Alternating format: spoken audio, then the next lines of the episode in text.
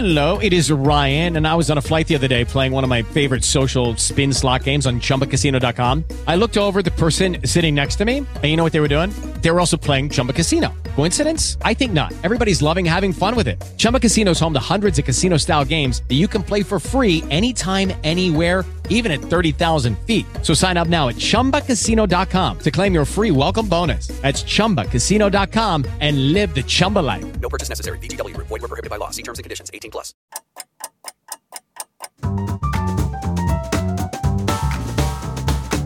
Herzlich willkommen, meine sehr verehrten Damen und Herren, liebe Hörer. Hier ist Burkhard Müller-Ulrich mit einer neuen Ausgabe von Indubio, dem Podcast für Spaziergänger, Spritzenverweigerer und Maskengegner.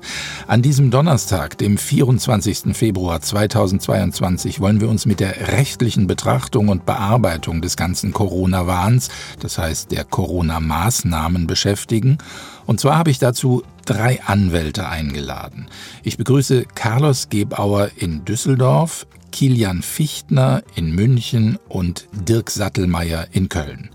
Bevor wir loslegen, ein kleiner Hinweis auf eine private Webseite, die der Dokumentation von Corona-Unrecht gewidmet ist, denn es ist ja klar, in dem Maße, wie der ganze Lug und Trug von Regierungen, Pharmaunternehmen, Stiftungen und Behörden ans Licht kommt, wächst das Bestreben nach Spurenbeseitigung. Bald ist keiner mehr dabei gewesen. Niemand will irgendjemanden unter Druck gesetzt haben. Eigentlich hatten alle von vornherein Zweifel und waren immer dagegen. Das große Löschen im Internet hat schon begonnen. Und deswegen gilt es, Beweisstücke zu sammeln, um den einen oder anderen Zivilisationsbruch der Vergessenheit zu entreißen. Die Webseite heißt Ich habe mitgemacht, mit Bindestrichen geschrieben. Also ich minus habe minus mitgemacht und dann die Endung de oder ch, at, aber auch org und net und com funktionieren. Hier kann jeder eklatante Beispiele für Übergriffigkeiten, für menschenverachtende Formulierungen oder für Drangsalierungen durch maßgebliche Personen in Parlamenten, Behörden, Universitäten, berufsständischen Organisationen, Medien, Krankenhausverwaltungen und anderen Institutionen eingeben. Die Einträge werden dann redaktionell geprüft und in Form einer langen und immer länger werdenden Liste veröffentlicht. Vielleicht braucht es für einen Freedom Day nämlich auch einen Justice Day. Und damit sind wir jetzt beim Thema. Carlos Gebauer, wie sehen Sie denn ganz generell die Chancen für eine juristische Aufarbeitung dieser Corona-Epoche? Also vom deutschen Bundesverfassungsgericht, so viel ist ja inzwischen klar, haben wir da nicht viel zu erwarten. Ich denke, wir befinden uns nicht in der allergrößten Krise, die die Welt je gesehen hat. Wenn man das so beschreiben würde, wäre das wahrscheinlich eine deutliche Untertreibung. Die Probleme, die da vor uns allen liegen, halte ich persönlich für ganz, ganz massiv. Und da ist Deutschland ein kleiner Ausschnitt und die Justiz wiederum ein noch kleinerer Ausschnitt aus diesem gesamtdeutschen Kontext. Gleichwohl glaube ich, dass die deutsche Justiz in der Tat eine ganz, ganz große Hoffnungsperspektive für uns alle ist, nicht nur in Deutschland, sondern auch über die Grenzen hinaus. Ich will das kurz umreißen. Das Grundgesetz, unsere bundesrepublikanische Verfassung, hat ja nicht ohne Grund viele, viele Sicherungsmechanismen vorgesehen über die Gewaltenteilung und über den Föderalismus, um einer Übergriffigkeit von Politik entgegenzuwirken. Und wenn es jetzt eine Übergriffigkeit von Politik gegeben hat in den letzten zwei Jahren, wenn wir das mal postulieren, dann ist es jetzt an der Justiz, an der deutschen Justitia, das wieder einzufangen und einzuhegen. Und weil ja der alte Satz gilt, auctoritas non veritas facit legem, also die Macht macht die Gesetze und nicht die Wahrheit, Deswegen müssen wir uns die Frage stellen, wer hat die Macht und wo liegt sie und wie ist sie einzuhegen? Und da glaube ich, dass es eine ganz, ganz große Aufgabe auch für uns Anwälte ist, Richterherzen zu erobern, weil jetzt der Ball im Spiel der Richter liegt. Und da gibt es eben nicht nur das Bundesverfassungsgericht, sondern da gibt es ganz viele Gerichte in verschiedenen Gerichtszweigen und in ganz vielen verschiedenen Instanzen. Und Richter müssen nun aufgeklärt werden. Ihnen muss erklärt werden, was ist schiefgelaufen in den letzten zwei Jahren in tatsächlicher Hinsicht, in medizinischer Hinsicht. Und wenn man Ihnen das in aller Seelenruhe und ohne Schaum vor dem Mund kleinteilig erklärt hat, dann haben Richter eine Chance, hier wieder eine Korrektur herbeizuführen. Und das ist momentan die Aufgabe, glaube ich, für uns Anwälte, das vorzubereiten. Nun gibt's ja für das, was Carlos Gebauer da gesagt hat, auch schon einige Beweise oder zumindest Hinweise. Es gibt eine Anzahl von gerichtlichen Instanzen, die sich sehr kritisch geäußert haben. Wir werden sicher zu einzelnen Fällen gleich kommen. Jetzt aus letzter Zeit fällt mir ein, die Verkürzung des genesenen Status ist verfassungswidrig. Das wurde in Osnabrück und auch noch an anderen Stellen festgestellt. Es gab einige Urteile von Oberverwaltungsgerichten, wenn ich recht informiert bin. Sie wissen das alles sehr viel besser.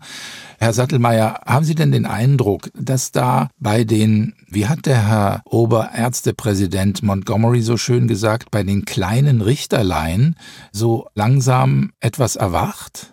Ja, ich erinnere mich an die Äußerung des Herrn Montgomery sehr genau und äh, war auch fassungslos, wie man sich so echauffieren kann über, über die deutsche Richterschaft.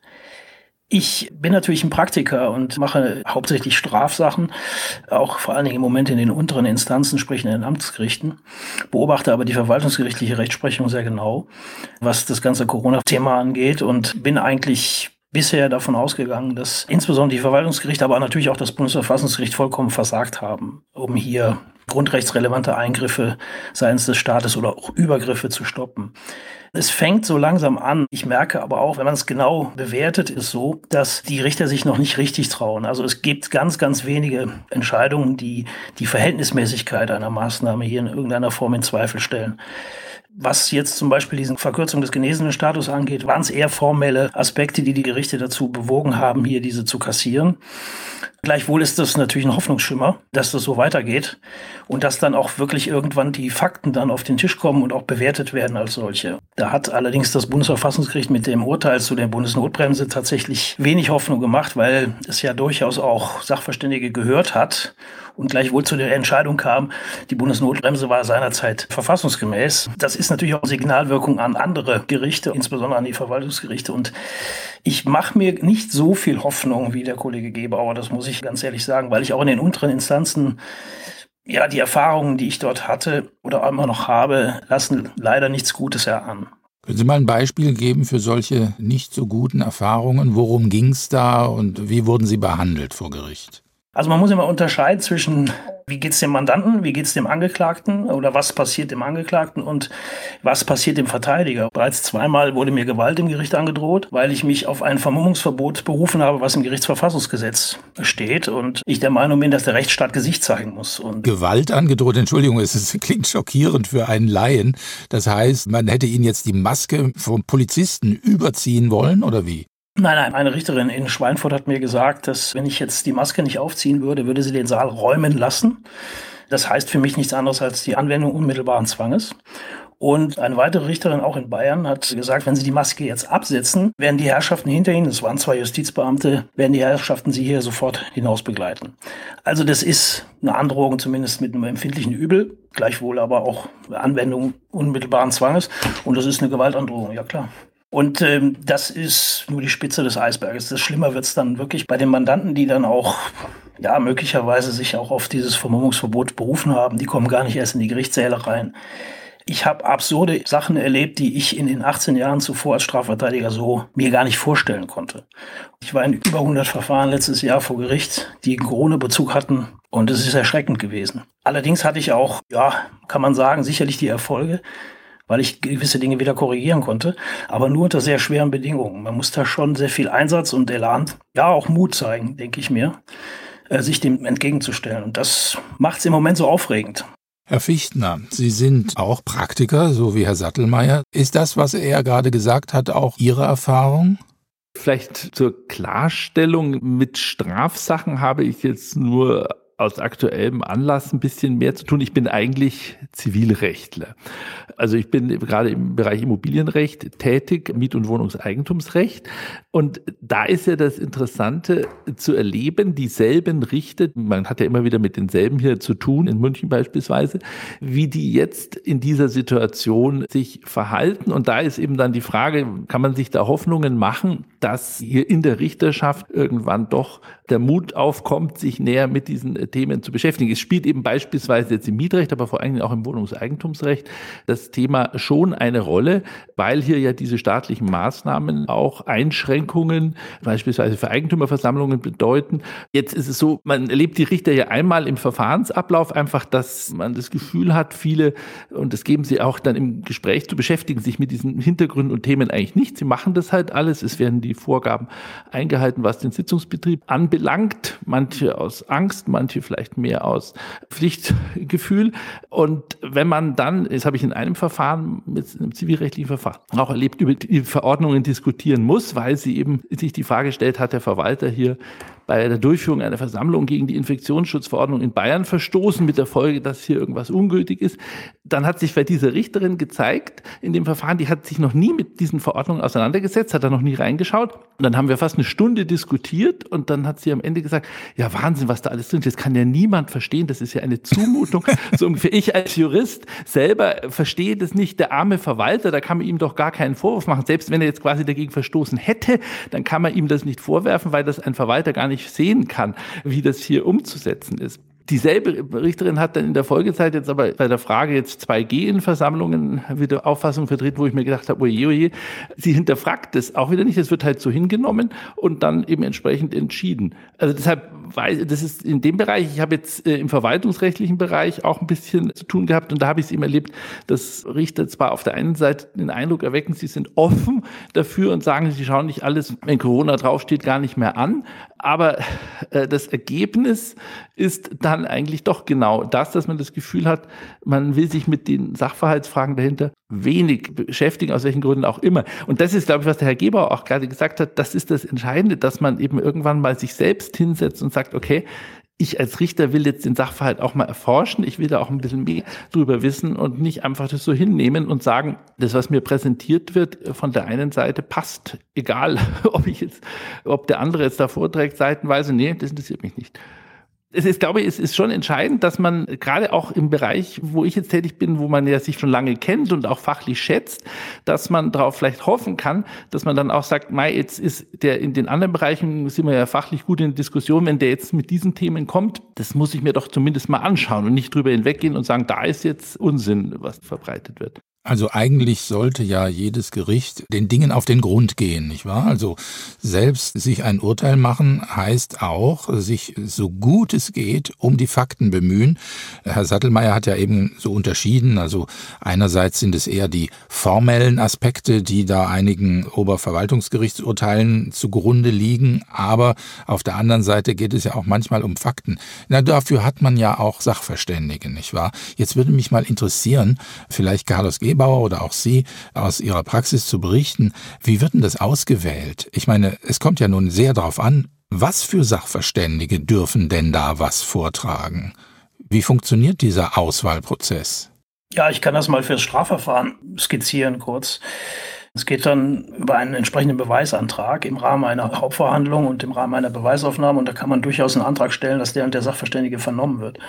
Es gibt ein schönes Beispiel über die Frage, gibt es Ansteckungen oder Ansteckungsgefahren im Freien durch das Nicht-Maske tragen? Und ein Kollege hatte seinerzeit dann einen entsprechenden Beweisantrag gestellt vor dem Amtsgericht in Garmisch-Partenkirchen im Rahmen eines Strafverfahrens genau zu dieser Frage, nämlich dass es eigentlich überhaupt keine Ansteckungsgefahr draußen gibt und hatte dort den Herrn Dr. Scheuch von der Aerosolforschungsgesellschaft hier in Deutschland, das ist wohl der führende Aerosolforscher, hatte ihn benannt als Sachverständigen. Und der Richter hat das dann auch tatsächlich so zugelassen.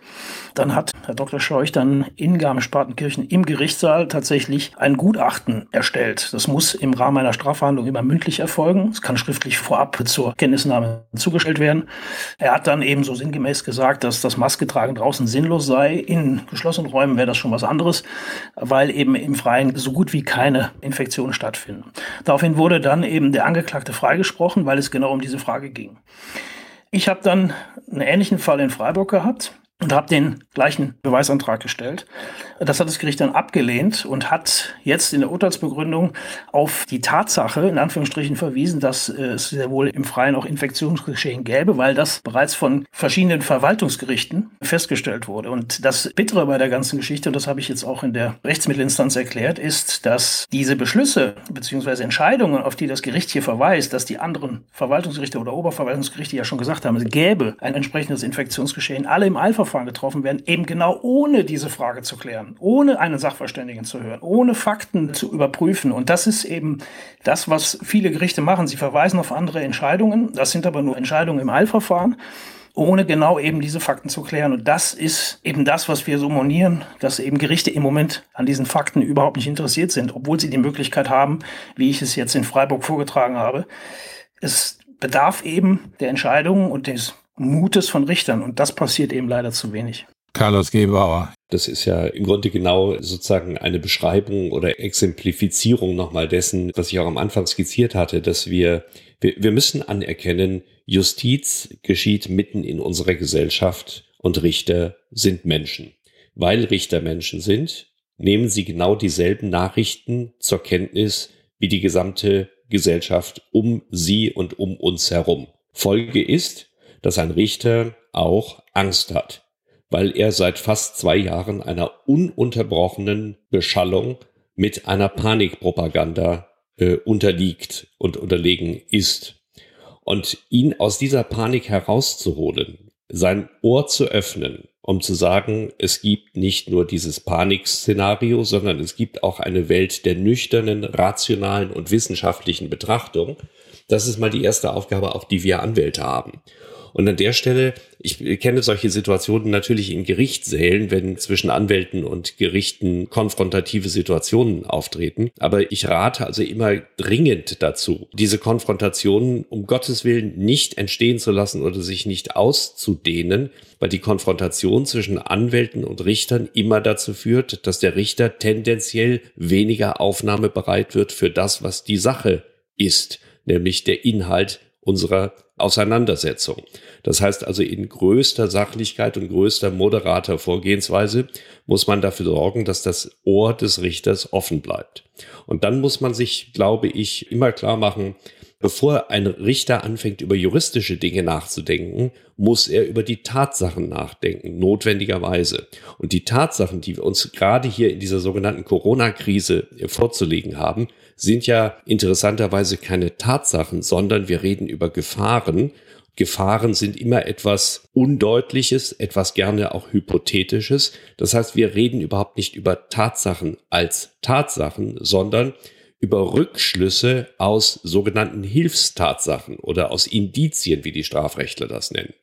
Und diese gedankliche Operationen zu vollziehen, dass man Tatsachen vorträgt und dann versucht mit allgemeiner Lebenserfahrung und mit Denklogik aus den vorliegenden Tatsachen auf Gefahren und auf Hypothesen rückzuschließen und auf Gefahrensituationen und auf Gefahrvermeidung, das Existieren überhaupt einer Gefahr, das ist etwas, was eine hochlogische und rationale Denkoperation voraussetzt und die gelingt uns Menschen nun mal üblicherweise nicht unter hoher emotionaler Anspannung. Also muss ich den Stress abbauen, ich muss Vertrauen schaffen, ich muss das Ohr des Richters öffnen und muss mich dann langsam durchwühlen, um Punkt für Punkt und Millimeter für Millimeter diese Vorurteile abzutragen, die aus dem öffentlichen Diskurs aufgebaut sind. Und so etwas dauert. Und jeder Anwalt weiß, jeder Richter weiß, wenn die Justiz einmal in eine ganz bestimmte Richtung gelaufen ist, ist das wie ein Tanker. Das braucht seine Zeit, um diesen Tanker wieder zu wenden und ihn in die richtige Richtung zu bringen. Und das sind zehn Jahre eine Sekunde. Aber die Zeit muss man sich nehmen. Und wenn man nicht zehn Jahre Zeit hat, sondern wenn man das schneller haben will, dann sind wir Anwälte gefordert, das mit noch mehr Sorgfalt und noch mehr Beharrlichkeit und Liebe vorzutragen, um Richterherzen zu öffnen und um diese schwierige Denkoperation auf den Weg zu bringen. Und letzte Bemerkung in dem Zusammenhang. Ich leide ja ganz besonders, weil ich seit 31 Jahren im Gesundheitswesen als Anwalt tätig bin oder schon bevor ich Anwalt geworden bin, angefangen habe, in diesem Bereich zu arbeiten. Und in all der Zeit habe ich mit Ärzten zu tun gehabt, mit medizinischen Wissenschaftlern. Und deswegen bin ich in der eigenwilligen Situation, dass ich schon in einer Frühphase dieser Pandemie Informationen gehabt habe, die manchem, der sich nicht professionell mit der medizinrechtlichen und medizinischen Seite dieser Veranstaltung auseinandergesetzt hat, äh, bis heute noch fehlen. Und da ist es eben schwierig für jemanden, irgendjemand hat es neulich mal sehr schön gesagt, wenn man eine Treppe nicht Stufe für Stufe rauf oder runter läuft, sondern auf einen Schlag gleich fünf oder sechs oder die ganze Treppe mitnimmt, dann ist das halt eine besondere Schwierigkeit und auch mit Schmerzen verbunden. Und da muss man auch vorsichtig und sehr behutsam vorgehen, um den anderen aus seinen Irrtümern herauszuholen und ihn wieder auf den richtigen Weg zu bringen. Das ist eine rhetorische Aufgabe, viel mehr als primär eine juristische. Also ich glaube, wir knien alle vor dieser wunderbar eleganten Rhetorik von Carlos Gebauer. Wir haben aber auch ein bisschen geschmunzelt, weil natürlich, liebe Praktiker, in ihren Erlebnissen, die sie da haben, diese Behutsamkeitsappelle möglicherweise nicht ganz, nicht ganz, sagen wir mal, richtig landen können. Ich stelle mir nämlich vor, die Situation, in der wir uns da befinden, in einem Gerichtssaal mit Maskenzwang, die ist ja schon qua Maskenzwang emotional zugespitzt. Und wenn es dann um die Maske selbst wiederum geht, als Streitgegenstand, dann sind wir ja in einer besonderen Lage, nicht? Das heißt, ein Richter wird ja kaum etwas für unwesentlich erachten und ein entsprechendes Urteil möglicherweise erlassen, was er selbst in seinem eigenen Gerichtssaal durchsetzt. Frage übrigens, wie weit geht denn der Ermessensspielraum eines Richters? Kann er absehen vom Maskentragen im Prozess? Selbstverständlich kann er das im Rahmen seiner Sitzungsgewalt, kann er sagen, bei uns wird eine Maske getragen oder bei uns wird keine Maske getragen. Das gehört mit zur richterlichen Unabhängigkeit. Und um das in aller Kürze auch klarzustellen, die Tatsache, dass ein Richter eine Maske aufhat oder dass er sie absetzt, wenn er sich auf seinen Richterstuhl setzt, ist ja schon ein erstes außersprachliches Signal über sein eigenes richterliches Vorverständnis von bestimmten Tatsachen. Das heißt, ein Richter mit einer Maske ist völlig anders anzusprechen als ein Richter ohne Maske. Auch diese Fragen muss man, das habe ich in letzter Zeit immer wieder getan, ganz vorsichtig ansprechen. Und das tut man, indem man sagt, Herr Vorsitzender, für mich müssten Sie die Maske nicht tragen, weil ich nicht in der Gefahr stehe, mir das Todesvirus einfangen zu können. Und ich sage da nicht Todesvirus, sondern für andere Dinge. Auf die Weise wird ihm dann von mir das Signal gesetzt, für mich muss es nicht sein und ihm ein Angebot unterbreitet von sich aus zu sagen, ich nehme sie ab. Und wenn er das dann nicht tut, dann weiß ich, mit welchem Vorverständnis er operiert und entsprechend kann ich dann weiter vorgehen. With the Lucky Land slots, you can get lucky just about anywhere. This is your captain speaking. Uh, we've got clear runway and the weather's fine, but we're just going to circle up here a while and uh, get lucky. No, no, nothing like that. It's just these cash prizes add up quick. So I suggest you sit back, keep your tray table upright, and start getting lucky. Play for free at LuckyLandSlots.com. Are you feeling lucky? No purchase necessary. Void where prohibited by law. 18 plus terms and conditions apply. See website for details. Judy was boring. Hello. Then Judy discovered ChumbaCasino.com. It's my little escape. Now Judy's the life of the party. Oh, baby, Mama's bringing home the bacon. Whoa, take it easy, Judy. The Chumba life is for everybody. So go to ChumbaCasino.com and play over 100 casino style games. Join today and play for free for your chance to redeem some serious prizes. chumba ChumbaCasino.com. No purchase necessary. Void where prohibited by law. 18 plus terms and conditions apply. See website for details. Herr Fichtner. Genau, das würde ich jetzt auch so sehen, dass man ja, was ich vorhin gesagt hat, viele der Richter schon aus früherer Zeit kennt und jetzt eben ganz unterschiedliche Verhaltensweisen da beobachtet. Eben die völlige Relaxedheit nach dem Motto, wir brauchen ja alle keine Masken tragen, vielleicht auch, weil wir alle hier im Saal geimpft sind. Andere Richter, bei denen alle Fenster offen stehen müssen und die Masken getragen werden müssen, wo auch dann, wenn auch nur der leisteste Zweifel aufkommt, gleich man an der Reaktion des Richters merkt, dass es jetzt hier etwas für ihn Grundlegendes geht.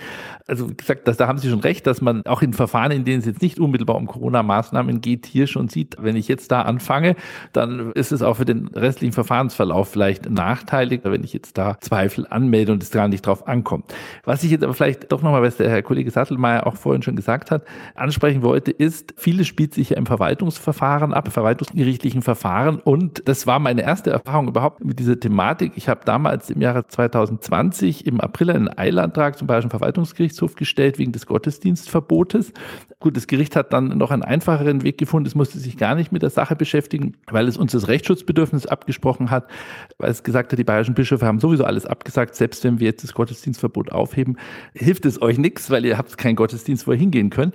Aber da habe ich das erste Mal dann auch gesehen, wie jetzt hier operiert wird, nämlich, dass man die Erforschung, die eigentlich die Verwaltungsgerichtsordnung im Paragraphen 86 vorsieht, ausklammert mit einem Kunstgriff. Da hat damals der Bayerische Verwaltungsgerichtshof selbst oder auch die Landesanwaltschaft eine Entscheidung des Verfassungsgerichtshofs zitiert, die, glaube ich, quasi der Meilenstein war, nämlich zur ersten bayerischen Verordnung hier, dass man gesagt hat, der Gesetzgeber hat im Infektionsschutzgesetz eine Behörde erwähnt, die sich Institut nennt, das Robert-Koch-Institut mit besonderer Sachkunde ausgestattet. Und was da gesagt wird, ist eben jetzt nicht nur quasi die Meinung der einen Partei, sondern steht darüber. Und da brauchen wir eigentlich im Zweifel jetzt hier im Eilverfahren nichts weiter erforschen. Wenn das Robert-Koch-Institut sagt, es ist X, dann ist das der Wille des Gesetzgebers quasi, dass das jetzt erstmal das Faktum ist. Und das äh, hat sich ja jetzt wie ein roter Faden in den letzten zwei Jahren fortgesetzt in den ganzen Eilverfahren selbst wenn man immer wieder darauf hinweist und sagt, ja, also hat die Behörde sich denn jetzt hier Gedanken gemacht, hat sie denn da eine eigene Gefahrprognose aufgestellt? Nein, das braucht sie gar nicht. Das reicht, wenn das aus Berlin von dieser Bundesoberbehörde kommt. Ich erkenne jetzt nur einen einzigen Fall, wo das Oberverwaltungsgericht in Lüneburg bei 2G im Einzelhandel, glaube ich, war es, in einem zweiten Verfahren plötzlich gesagt hat, also wir haben jetzt immer zu euch gesagt, ihr müsst uns mal genau vorlegen, ist hier das Infektionsgeschehen wirklich so hoch und ihr habt es jetzt wieder nicht gemacht, liebe Landesregierung, jetzt heben wir eure Verordnung auf. Also quasi, wir glauben es euch nicht mehr. Das ist aber wirklich der einzige Fall. Ansonsten sind diese Aufhebungen immer aus irgendwelchen formellen Gründen oder Verstoß gegen Gleichheitsgrundsatz. Man wagt sich also gar nicht hin. Und da ist für mich jetzt die spannende Frage, wie wie schafft man das? Ich habe das dann auch in einem Verfahren hier in München versucht, dann im zweiten Gang, dass ich mal wieder gesagt habe, ja, die Behörde möge doch jetzt mal mehr Erkenntnisse offenbaren und das Gericht kann sich doch nicht einfach damit zufrieden geben, dass das so behauptet wird. Ja, dann hat das Gericht gesagt, das ist jetzt ein Eilverfahren, wir können uns in der Kürze der Zeit hier nicht nähere Informationen her und wir müssen das jetzt einfach glauben. Da bin ich jetzt als Zivilrechtler natürlich, wir sind jetzt nicht im Zivilrecht, erstaunt, denn könnte man ja auch sagen, also wenn das Gericht nicht wirklich überzeugt ist, Beweislast, könnte man irgendwann mal sagen, nee, dann fällt es eben weg. Aber das findet nicht statt. Und da frage ich mich eben auch, Herr Kollege Gebauer, natürlich, man kann mühsam sich heranarbeiten, aber wenn man sich auf so eine Position zurückgezogen hat, das ist ja eine rein formelle Position, dass ich sage, wir brauchen gar nicht prüfen, denn da gibt es jemanden, der macht das auf der einen Seite des Verfahrens und das, was er sagt, das glauben wir oder müssen wir glauben, dann rede ich wirklich gegen eine Wand eine Zeit lang.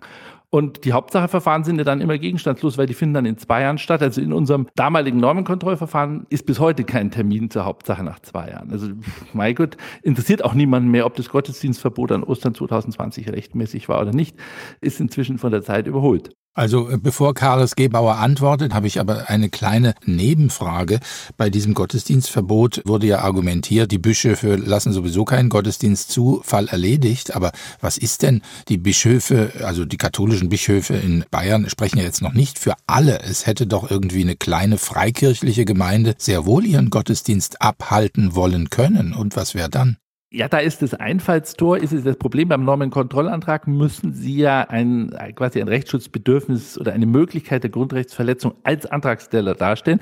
Und wenn Sie jetzt Antragsteller katholisch sind, können Sie nicht sagen, aber ich will jetzt in den freikirchlichen Gottesdienst. Ah, okay. Also mhm. Das heißt, das Problem war jetzt, es geht ja um einen Antrag, dass ich als Antragsteller jetzt eben quasi nichts davon habe, weil es geht ja um mir weiterzuhelfen und nicht irgendwelchen Freikirchen. Das ist das Problem gewesen, dass ich quasi diese Hürde nehmen muss und da kann ich jetzt nicht, wir haben ist ja eben keine Popularklage, sondern es muss doch eine Rechtsverletzung individuell erst vorgetragen werden. Und da konnte man sagen, nee, du als Katholik hast leider Pech gehabt, weil deine Bischöfe haben schon vor einer Woche gesagt, sie machen das alles freiwillig. Was natürlich ein Scheinargument war, weil das Bundesverfassungsgericht, glaube ich, dann in der Folge in einem anderen Verfahren, das, äh, glaube ich, ein Berliner äh, katholischer Priester angestrengt hat, gesagt hat, so einfach kann man es sich natürlich nicht machen. Also man muss sagen, wenn jetzt der Staat es wieder aufhebt, könnte es ja auch sein, dass die Bischöfe dann sagen, okay, wenn der Staat die Gefahr nicht so hoch sieht, dann können wir auch wieder Ausnahmen zulassen. Also man muss sich schon in der Sache damit beschäftigen, aber der Verwaltungsgerichtshof hat alles ausklammern können, hat einfach gesagt, nö, Mai, Pech gehabt. Eure eigene Truppe hat es quasi euch schon vermasselt. Okay, Carlos Gebauer. Ja, das Schöne an der Juristerei ist ja, dass der Gesetzgeber zwar jeden Tag eine neue Regelung in Kraft und in Geltung setzen kann und dass Gerichte verschiedene Auffassungen vertreten können zu Rechtsansichten. Hinter alledem steht aber die Methodik und insbesondere das äh, Phänomen, dass Logik schwerlich disponibel ist und auch für Gesetzgeber nur begrenzt abänderbar. Und meine Argumentation ist in jüngerer Vergangenheit immer die, dass ich sage, man kann sich bis heute nicht logisch konsistent auf einen Stand der Wissenschaft berufen, wenn wir von europäischen Behörden insbesondere anerkannt wissen, dass es einen Stand der Wissenschaft noch gar nicht gibt. Also insbesondere wenn ich auf die sogenannten Impfarzneien schaue, die nach wie vor nur eine bedingte Zulassung hierzulande haben, dann ist in der Tatsache der nur bedingten Zulassung logisch eingeschlossen die Botschaft und der semantische Erklärungsgehalt, dass es noch keine endgültige Erkenntnis gibt. Gäbe es eine endgültige Erkenntnis, gäbe es nicht nur eine bedingte, sondern eine endgültige und reguläre Zulassung. Es gibt nur eine bedingte Zulassung, also gibt es keinen Stand der Wissenschaft, also gibt es keine Sicherheit, auf die man eine gerichtliche Entscheidung an dieser Stelle stützen kann. Schach, matt. Dann stellt sich nämlich die nächste Frage nach der Beweislast. Wenn es keinen Stand der Wissenschaft gibt und wenn ich also nicht begründet erklären kann, dass es Indizien gibt, die auf eine gewisse Gefahr denklogisch legitim rückschließen lassen, dann kann ich nicht in Grundrechte eingreifen. Schach, matt. Und das gilt auch in Eilverfahren. Und es kennzeichnet ja unsere insgesamt, unsere juristische äh, Lage im Moment überall, dass immer nur in diesen Eilverfahren irgendwelche Gefahrenabschätzungen oder Folgenprognostiken in die Welt gesetzt werden und dass die Hauptsacheverfahren einfach noch nicht entschieden sind und auf die lange Bank geschoben werden. Wir müssen in diesen Eilverfahren arbeiten. Und wenn wir nicht in Eilverfahren arbeiten müssen oder wollen, dann gibt es eben nur die Möglichkeit, auf andere Verfahrenswege zurückzugreifen. Und da, vielleicht können wir da auch noch kurz ein paar Sätze drüber verlieren, gibt es ja in der Zivilprozessordnung das schöne Instrument des selbstständigen Beweisverfahrens. Und ich rate jedem, der zu mir kommt, zu prüfen, ob es nicht die Möglichkeit gibt, in einem selbstständigen Beweisverfahren einen Sachverständigen zu bestellen und all diese Tatsachenfragen einmal klären zu lassen. Und das ist auch für den Richter emotional entlastend, weil er dann nicht gerichtlich und juristisch was entscheiden muss und sich nicht hervorwagen muss mit irgendwelchen Thesen, sondern er ist einfach nur eine Art Moderator, der ein Gespräch zwischen Streitparteien und einem Sachverständigen moderiert und dann kann er zuhören, was der Sachverständige zu bestimmten ihm gestellten Fragen zu sagen hat. Und dieses Aber das gibt es nur in Zivilverfahren, habe ich das richtig verstanden? Nein, das gibt's auch in der Verwaltungsgerichtsbarkeit. Also dieser, ich meine, ich sag's einfach mal, die Zuhörer können ja jederzeit auch wieder zurückspulen und dann nochmal gucken. Deswegen wage ich mich mal, die Normen zu sagen. Das selbstständige Beweisverfahren nach Paragraphen 485 fortfolgende Zivilprozessordnung gilt entsprechend auch nach Paragraph 98 Verwaltungsgerichtsordnung für das VWGO-Verfahren. Insofern kann man also sowohl vom Verwaltungsgericht als auch vor einem Zivilgericht ein selbstständiges Beweisverfahren durchführen und dort sachverständig klären lassen, welchen Immunitätsstatus man hat und welche Kontraindikationen vorliegen. Und wenn man das dann alles in einem solchen selbstständigen Beweisverfahren antizipiert geklärt hat mit seinem Mandanten, dann ist diese geklärte Rechtsfrage dem weiteren Streit zwischen beispielsweise dem Mitarbeiter eines Gesundheitsberufes und dem Gesundheitsamt für die Zukunft entzogen. Punkt. Also da geht es zum Beispiel um einen Genesenen-Nachweis, ja? Äh, beispielsweise. Der genesene Nachweis ist ja, da muss man aufpassen, genesene Nachweis ist ja sozusagen Terminus technicus, den kriegt man ja wieder nur unter Einhaltung bestimmter Formalia, aber man kann es materiell nachweisen, indem man einfach sagt, ich bin in einer Weise immun, die mich und andere nicht besser schützen lässt, wenn man jetzt noch eine zusätzliche zweite, dritte, vierte, achte Impfung draufsetzt. Ja, Okay, gut.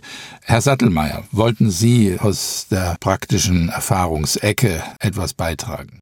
Als Strafverteidiger hat man ja jeden Tag, indem man vor Gericht ist, mit einer sogenannten Beweisaufnahme zu tun. Da geht es eben auch um die Feststellung von Tatsachen, die dann später zu einer Verurteilung oder auch zu einem Freispruch führen, wie auch immer. Und da brauche ich natürlich solche Beweisverfahren nicht. Da lasse ich mich ja nicht drüber aus. Zivilrecht ist nicht mein Ding. Sie müssen aber bei dem, was ich mache, auch immer bedenken, was für ein Klientel ich da habe. Ich habe eben die sogenannten Maßnahmenkritiker vor Gericht, die ja, im Volksmund als Querdenker, Corona-Leugner bis hin zu Nazis und Mördern ja betitelt werden. Und Sie können davon ausgehen, dass auch Richter natürlich öffentlich-rechtlichen Rundfunk und Mainstream-Medien lesen und hören und dann unter dem Eindruck dann diesen Angeklagten dann auch gegenübertreten zunächst. Ja, also da geht es dann nicht um die Frage Maske oder nicht, sondern da geht es darum, überspitzt ums nackte Überleben, nämlich um Verurteilung oder nicht. Und das sind alles Menschen aus der Mitte der Gesellschaft, die eigentlich auch schon zum Teil auch ja, schon ein paar Jahrzehnte auf dem Buckel haben und bisher noch nie mit dem Gesetz in Konflikt geraten sind. Das ist für uns als Strafverteidiger immer das Interessante. Der BZR-Auszug, der Bundeszentralregister-Auszug, da steht dann immer drin, was jemand auf dem Kerbholz hat und was er schon mal verbrochen hat. Schlimmes. Sie können davon ausgehen, dass ich im Moment, was die Corona-Fälle angeht, zu 95 Prozent Mandanten habe, die noch nie irgendeine Eintragung, irgendeine Straftat begangen haben und diese Straftaten eher so aus ihrer Tätigkeit heraus resultieren, als Maßnahmenkritiker aufzutreten, sei es auf Demonstrationen oder sei es im Internet, was auch immer. Und die vertrete ich dann und dann kommen sie mit denen zu Gericht und dann ist erstmal eine eisige Stimmung dort. Und da kann ich natürlich versuchen, wie der Kollege Gebauer gesagt hat, hier mit Liebe und Nachsicht aufzutreten gegenüber dem Gerichter, aber das ist dann eben auch schwierig. So viel Geduld habe ich nicht, so viel Geduld hat möglicherweise aber auch der Richter nicht oder die Richterin, weil sie einfach zur Sache kommen wollen. Und das gestaltet sich wirklich nicht einfach. Und da ist so ein Maskenthema am Anfang natürlich schon mal genau das Ding. Ja, viele haben auch möglicherweise einen Maskenbefreiungsattest. Da geht es schon um solche Diskussionen. Da gehen Richter in Hinterzimmer und überprüfen dieses Maskenattest rufen gegebenenfalls den Arzt an, was eigentlich nicht geht, weil der Arzt ja keine Schweigepflichtentbindungserklärung von dem Mandanten hat, auch gegenüber einem Richter Auskunft zu geben. Und also da passieren eben die merkwürdigsten Dinge und das gestaltet sich eben sehr schwierig. Und ich versuche dann immer erstmal natürlich in tatsächlicher Hinsicht was dagegen zu machen, gucken, ob auf der tatsächlichen Ebene eine Verurteilung überhaupt möglich ist. Aber ich versuche auch sehr häufig in rechtlicher Hinsicht natürlich dann zu gucken, passt es überhaupt unter den Tatbestand. Sie müssen sich vorstellen, im Moment werden unfassbar viele Tatbestände vor Gericht getragen, die bisher bisher überhaupt keine Rolle spielten. Nehmen Sie zum Beispiel die Fälschung von Impfausweisen, von Maskenattesten. Das sind Straftaten nach den Paragraphen 277 bis 279 StGB. Ich habe mal nachgeguckt, in 2019 gab es 42 Fälle. 42 insgesamt. Das wird sich potenzieren ins 10, 20, 30, 40-fache in den Jahren 2020 und 2021. Und das sind natürlich Straftatbestände, mit denen Richter, Richterinnen und auch Staatsanwälte noch nie irgendwas großartig zu tun haben. Und da werden viele Fehler gemacht. Und das gilt es hier als Anwalt dann auch aufzuzeigen und entsprechend zu reagieren. Und deswegen ist die muss man auch sagen, die Freispruchquote in diesem Bereich auch sehr hoch.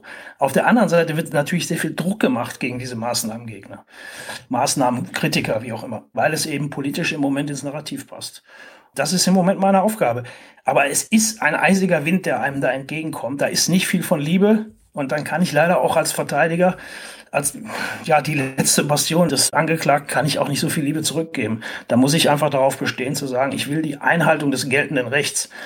Und ich erinnere nochmal daran, wir haben ein Vermummungsverbot vor Gericht. Das steht im Paragraph 176 GVG.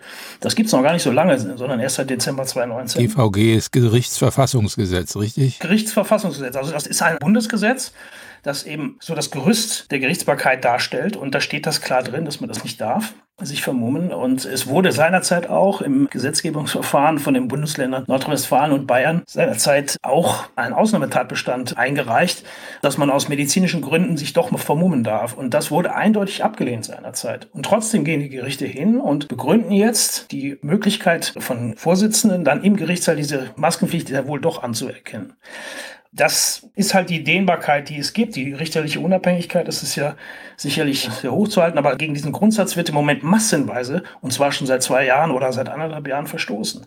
Das darf eigentlich nur eine Ausnahme sein. Und ich habe tatsächlich ja, vorgestern hatte ich noch eine Verhandlung. Das war das erste Mal seit Wochen, dass eine Richterin mal wieder ohne Maske verhandelt hat. Also das sind die Erfahrungen, die ich leider mache und die sind eben nicht gut. Jetzt hat Carlos Gebauer ja gerade gesagt, ich zitiere es vielleicht nicht wörtlich, aber Justiz oder die Gerichtsbarkeit steht in der Mitte der Gesellschaft. Und wenn die Richter jetzt so etwas erleben, wie Sie es dargestellt haben, also massenweise Leute ohne Vorstrafenregister, etwas, was Sie wahrscheinlich in Ihrem ganzen Richterdasein bis jetzt noch nicht in dieser Massivität erlebt haben, Ändert das etwas am Grundgefühl, an der Stimmung im Gerichtssaal? Sie haben gesagt, Herr Sattelmeier, im Gegenteil, es ist ja eher noch durch die Massenmedien, die auch von den Richtern und Richterinnen rezipiert werden, verschärft. Es ist dann sofort so eine Feindlichkeit dabei. Aber andererseits hat ja doch jeder Richter die Erfahrung, ich kenne meine Pappenheimer. Und diese Art von Pappenheimern, die kennen sie eben nicht. Ja, eben, genau, das ist es ja. Aber Sie kennen sie mittlerweile ja schon aus den Medien. Und dann kommen sie endlich, wie auch immer, vor Gericht, in Anführungsstrichen. Wie gesagt, meistens sind es eben Straftaten aus dem Versammlungsrecht heraus. Bei Versammlungen passieren eben Dinge, Widerstand gegen Vollstreckungsbeamte, Straftaten aus dem Versammlungsgesetz, insbesondere gegen den Versammlungsleiter. Und dann die ganzen Ordnungswidrigkeiten von den Versammlungsteilnehmern. Meistens ist es ja ein Maskenverstoß, weil dagegen verstoßen wird. Das ist etwas, was die Gerichte ja wahrnehmen, was aber auch vor Gericht getragen wird durch das muss man ja auch wissen, durch die Staatsanwaltschaften. Denn die, ist, die Staatsanwaltschaft ist die sogenannte Herrin des Vorverfahrens.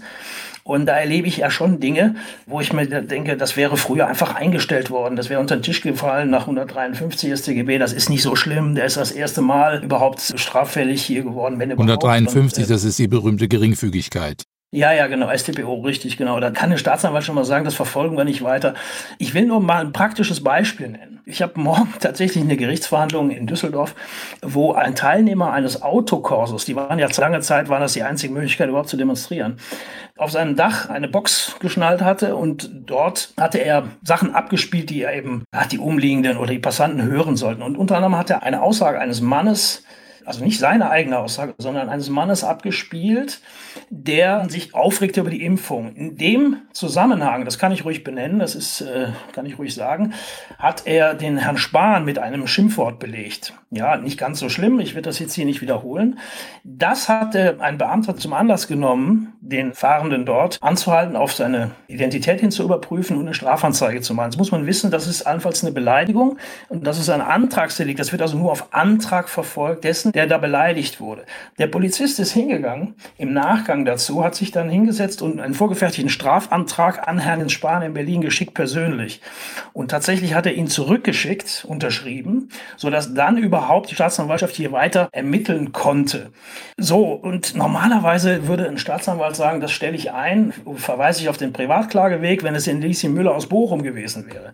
Und ich bin sicher, dass der Beamte sich nicht hingesetzt hätte und ein Lieschen Müller in Bochum geschrieben geschrieben hätte mit einem vorgefertigten Strafantrag und gesagt hat, möchtest du Strafantrag stellen? Bitte sende mir das zurück.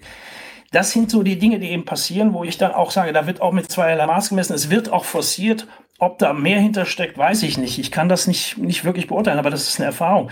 Im Gegensatz zu früher. Das sind ja Bagatellstrafsachen. Und wenn Sie da einen völlig unbescholtenen Bürger haben, der bisher noch nie irgendwas hatte, war das früher einfach fast schon eine Selbstverständlichkeit, das einzustellen. Aber Minister können sehr empfindlich sein, das müssen wir ihnen zubilligen. Das wissen auch wir Journalisten, die wir uns mal mit Willenkäufen und ähnlichen Dingen beschäftigen wollten. Lucky Land Casino asking people what's the weirdest place you've gotten lucky? Lucky? In line at the deli, I guess. Aha, in my dentist's office. More than once, actually. Do I have to say? Yes, you do. In the car before my kids' PTA meeting. Really? Yes. Excuse me, what's the weirdest place you've gotten lucky? I never win and tell. Well, there you have it. You can get lucky anywhere playing at LuckyLandSlots.com. Play for free right now. Are you feeling lucky? No purchase necessary. Void where prohibited by law. 18 plus. Terms and conditions apply. See website for details.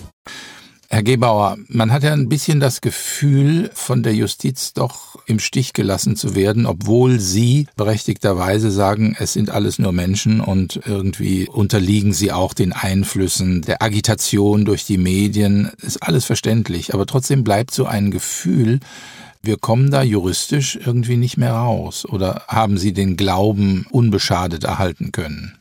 Ich würde doch meinen Beruf sofort aufgeben müssen, wenn ich nicht mehr die Hoffnung hätte, dass die Justiz dort wieder zu sich selbst findet und wieder richtig in die Spur kommt. Wir haben, und auch das ist ja interessant, wir haben jetzt über Strafverfahren, Bußgeldverfahren geredet und über verwaltungsgerichtliche Verfahren. Das sind sogenannte Amtsermittlungsverfahren die anders als der klassische Zivilprozess eben sozusagen vom Richter wesentlich betrieben werden und nicht im Parteibetrieb.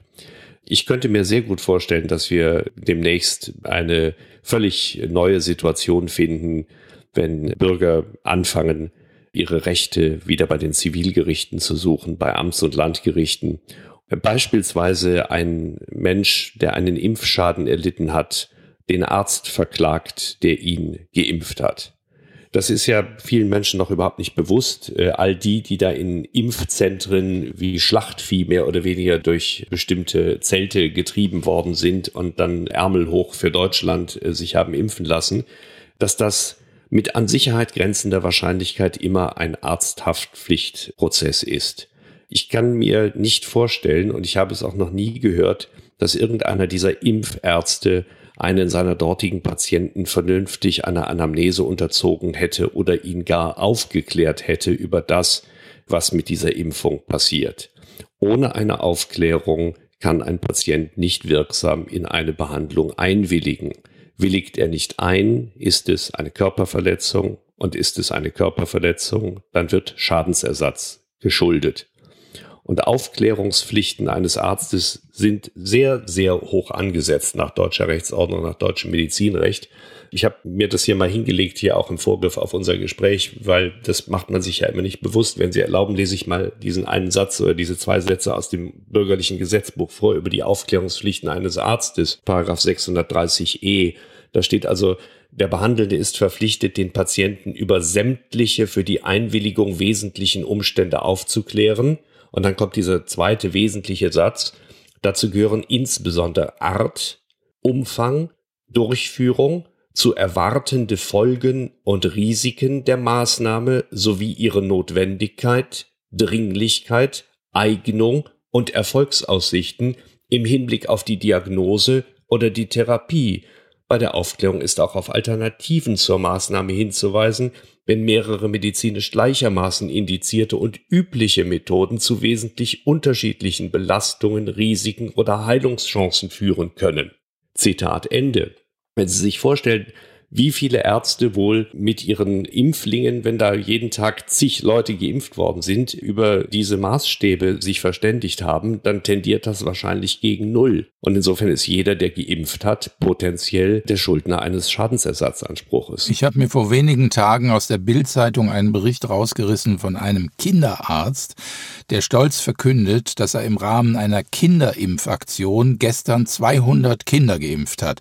Kurz Teilungsaufgabe per Minute ergibt das ungefähr eine knappe Minute für die Aufklärungsarbeit, die dann jeder Spritze vorausgegangen sein muss. Wenn man das unter berufsrechtlichen Gesichtspunkten prüft, äh, kommt man sicherlich zu sehr spannenden Gesichtspunkten. Nur zwei ganz kurze Sätze noch dazu. Mir sagen Ärzte immer wieder, ich bin doch von Haftung freigestellt, das haben die mir doch unterschrieben. Die Haftungsfreistellung ist unwirksam, das steht in Paragraph 309 Nummer 7 BGB. Da ist nichts zu diskutieren und alle diese Ärzte haften. Und wenn man 200 Kinder impft, dann muss man 200 mal 200 Eltern aufklären. Wenn das nicht gelaufen ist, ist das 200 mal falsch.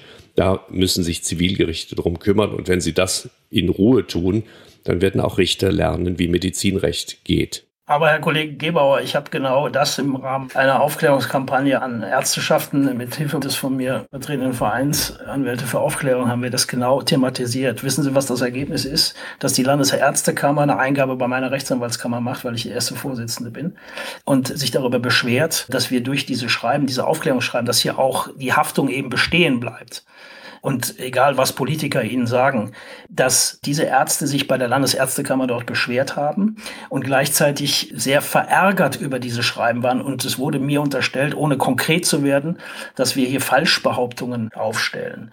Also das ist das Ergebnis der Landesärztekammer, die mir nicht mal sagen können, welche Behauptungen, juristische Behauptungen wohlgemerkt, denn hier äh, falsch seien.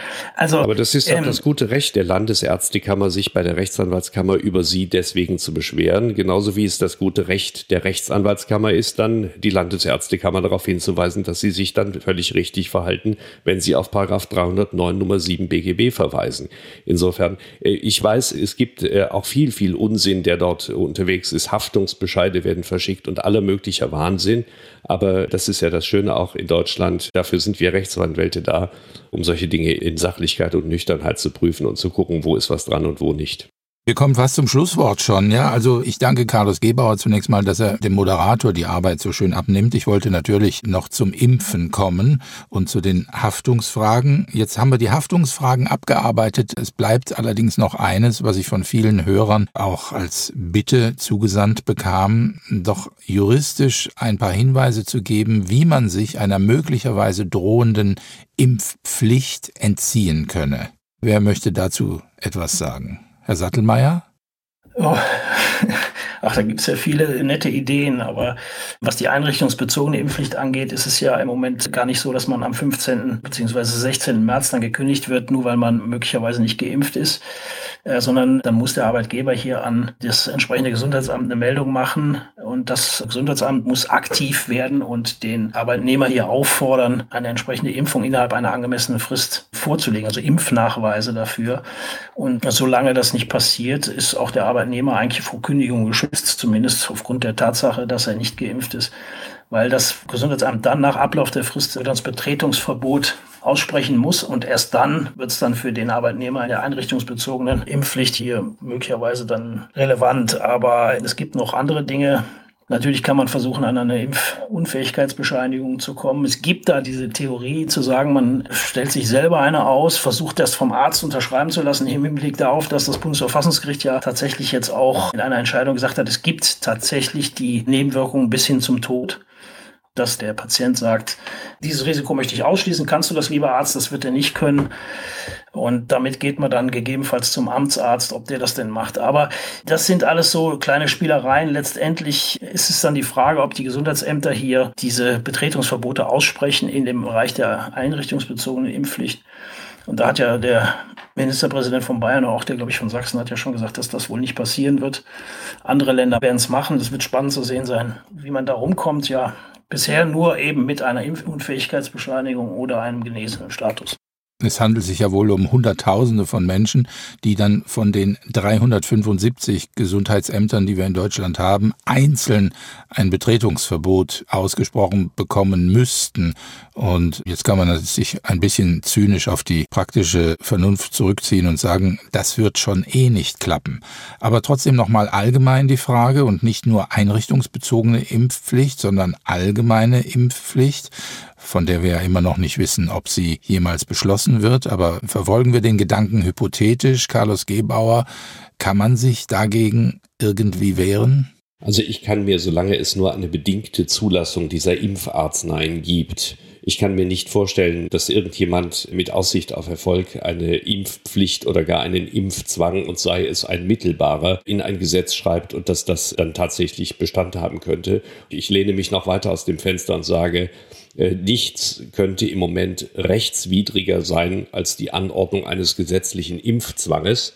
Wenn ich in einer Situation lebe, in der wir eine bedingte Zulassung der Impfarzneien haben, in der mein Staat den Herstellern wegen der unabschätzbaren Folgen der Gabe dieser Impfarznei das Privileg eingeräumt hat, nicht für die Folgen haften zu müssen, dann geht mir nicht in den Kopf, warum das Unternehmen mit seinem Vermögen nicht haften muss, wohl aber jeder Impfling mit seinem Körper oder seinem Leben in die Haftung und in das Risiko gehen müsste. Das ist ein Wertungswiderspruch in sich. Da bin ich wieder ein bisschen bei meiner Logik, wo ich vorhin schon mal war.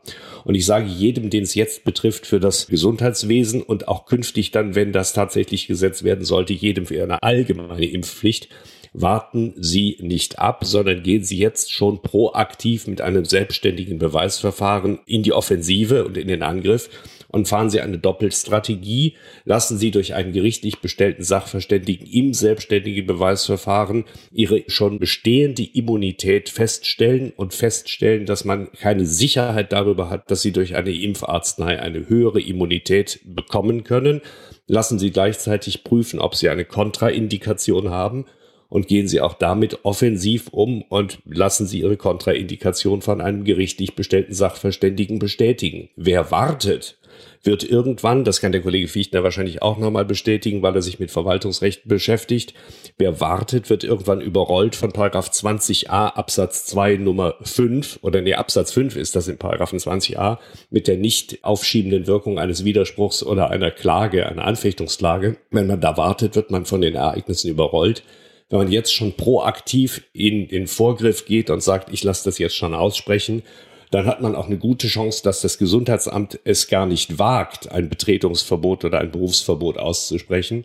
Denn würde das dann gemacht und würde sich dann nach vielen Jahren des Hauptverfahrens herausstellen, dass das illegal gewesen ist, dann hat man nach dem berühmten Paragraphen 839 BGB einen Amtshaftungsanspruch gegen die Behörde, dass man jahrelang entgangenen Gewinn hat, weil man nicht hat arbeiten können. Diese Diskussion wird man doch wohl führen dürfen nach dem schönen zivilprozessualen Grundsatz der Beibringung im Verfahren. Wunderbare Pointe. Herr Fichtner, noch ein Schlusswort? Sicher, das, was Sie gerade gesagt haben, Herr Gebauer, ist eben genau das Problem. Wenn man es abwartet, dann ist man wieder im Eilrechtsverfahren und muss eben kurzfristig gegen das sofort vollziehbare Betretungsverbot vorgehen. Aber vielleicht ein Aspekt noch, weil ich den jetzt eben auch mehrfach schon gelesen habe, den ich bei der Impfpflicht gesehen habe. Und das halte ich für die größte Gefahr, ist eben nicht, dass ich jetzt gezwungen werde, mich impfen zu lassen, sondern dass eben in vielen Bereichen dann plötzlich gesagt wird, wenn es eine gesetzliche Impfpflicht gibt, dann brauchen wir uns keine Gedanken mehr darüber machen, ob wir die Leute beispielsweise, und jetzt sind wir wieder in meinem Rechtsgebiet, bei einer Wohnungseigentümerversammlung nicht mehr zulassen dürfen, dann ist der selber schuld. Da gibt es eine gesetzliche Pflicht, gegen die verstößt er und dann lassen wir ihn eben einfach nicht mehr rein. Jetzt sagt man ja noch, Versammlungen, an denen Ungeimpfte nicht teilnehmen dürfen, sind rechtswidrig aus zivilrechtlicher Sicht, weil eben die Eigentümerrechte massiv beschränkt werden. Dann wäre das aber nicht mehr so. Und deshalb auch wie Sie, dass es niemand sich daran wagen wird, das mal einfach ins Gesetz zu gießen und zu sagen, das machen wir jetzt mal.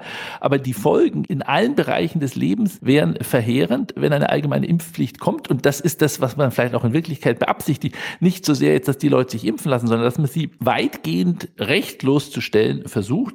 Eine Richterin hat hier in einem Verfahren jetzt schon gesagt, wer sich eigenverantwortlich gegen eine Impfung entscheidet, muss die sich daraus ergebenden Konsequenzen tragen, nämlich auf unabsehbare Zeit nicht an Eigentümerversammlungen teilnehmen zu können. Spannend finde ich jetzt die Frage, und das werde ich auch mal mir Gedanken darüber machen, ob man auch nicht bei solchen Dingen mal Zivilrichter eben über ein selbstständiges Beweisverfahren oder etc. dazu zwingen kann, ihre Aufgabe auch nachzukommen, die Rechtmäßigkeit von einfachen Vorschriften, Verordnungsvorschriften zu überprüfen und mal zu sagen, passt das eigentlich alles? Ist es so einfach? Muss ich das so hinnehmen, dass jetzt hier eben der bayerische Verordnungsgeber sagt, nur 2G in Eigentümerversammlungen? Oder muss ich dem nicht auch mal nachgehen und kann das nicht so hinnehmen? Denn ich bin schließlich Richter und die Verordnungen stehen unter mir. Ich kann die überprüfen lassen. Und da, Herr Gebauer, vielleicht im Gespräch, dass man doch mehr Richter findet, die sagen, okay, ich will das jetzt auch mal geklärt haben. Das ist ein Hoffnungsschimmer. Aber wie gesagt, insgesamt, wenn es zu einer allgemeinen Impfpflicht kommt, glaube ich, ist das das größte Problem, dass man in vielen Bereichen sagt, die Leute verhalten sich rechtswidrig und deshalb können wir mit ihnen umspringen, wie wir wollen.